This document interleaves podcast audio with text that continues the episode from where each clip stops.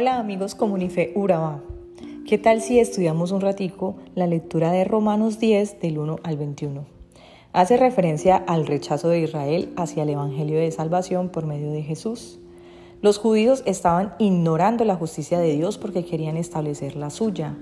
Estaban convencidos de que su linaje a través de Abraham ya les garantizaba su salvación y que cumpliendo con los sacrificios ceremoniales, esto los llevaría a ser salvos.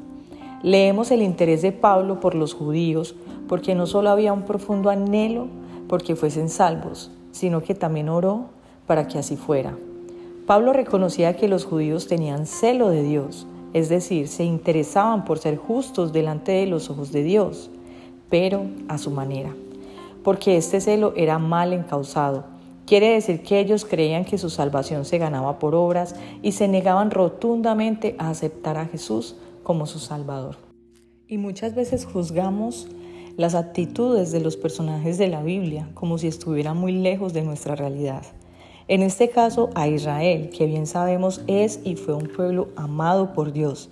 Ellos pudieron sentir el cuidado de Dios de día y de noche, vieron milagros impresionantes de parte de Dios y aún así desobedecían y eran rebeldes contra Dios. Esto no está muy lejos de nuestra realidad actualmente. He conocido personas que podrían recitarte la Biblia del inicio hasta el final, sin tener que leerla. Cumplen con todas las imposiciones religiosas o tal vez humanas, pero que evidentemente no han aceptado a Jesús, es decir, no han aceptado la justicia de Dios, porque Jesús es quien Dios usó para salvar al mundo, haciéndole justicia al pecado. También he visto y a veces pensado como algunas personas que creen que por hacer obras de caridad, ayudar a los más necesitados, siendo buenas personas, obtendrán su salvación. En cualquiera de estos dos casos podemos ver el comportamiento de los judíos reflejados. Y es que estamos tan acostumbrados a formar nuestros propios conceptos acerca de lo bueno y lo malo delante de Dios que no podemos discernir sus propósitos.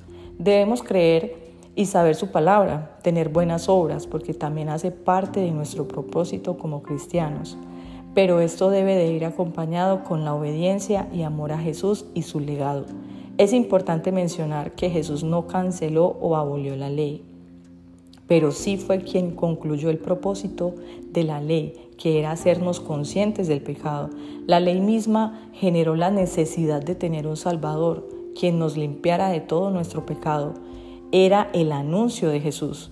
También es necesario aclarar que por nuestra naturaleza pecaminosa jamás podríamos cumplir la ley, pero la justicia que es por fe está basada en Jesús y no tenemos que trabajar para ganar a Jesús.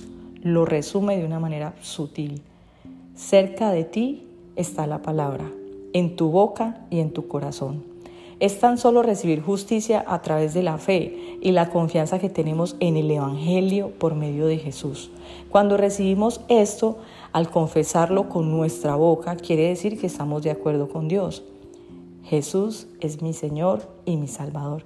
Y cuando lo recibimos en nuestro corazón, creamos una total dependencia de Él. Creer que es nuestra esperanza absoluta que de Él depende todo, que en Él debo poner mi confianza sin reservas. Esta es la fe que salva al alma. Así que amigos, tu salvación depende de ti. Sí, así como lo oyes, depende de tu fe y de dónde esté tu corazón. Y quiero añadirte un pasaje que está en 1 Samuel 15, 22 y dice así. Pero Samuel respondió, ¿qué es lo que más le agrada al Señor? ¿Tus ofrendas quemadas y sacrificios o que obedezca su voz. Escucha, la obediencia es mejor que el sacrificio y la sumisión es mejor que ofrecer la grasa de carneros. Pero no termina aquí.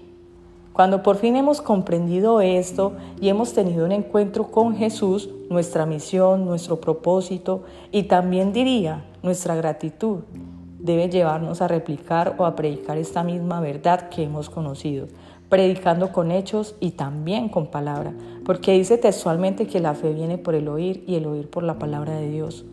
A veces nos da pena o simplemente no sabemos cómo empezar a hablar de la palabra de Dios. También me ha pasado que creo que esa persona no será receptiva a lo que quiero compartirle, pero me he llevado muchas sorpresas al arriesgarme sin miedo al rechazo.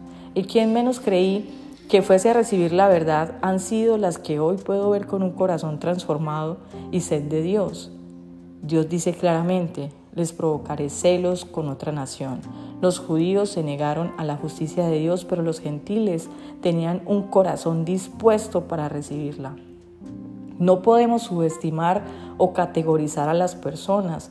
A veces las que menos reflejan necesidad de Dios son quienes más necesitan, son más sensibles y terminan fácilmente por aceptar a Jesús. Te quiero arretar a que prediques la palabra de Dios sin pena al rechazo, porque ¿quién oirá sino a través de nosotros? Dios hubiese podido poner ángeles a cumplir con esta misión, pero te tengo una buena noticia. Me escogió a mí y te escogió a ti.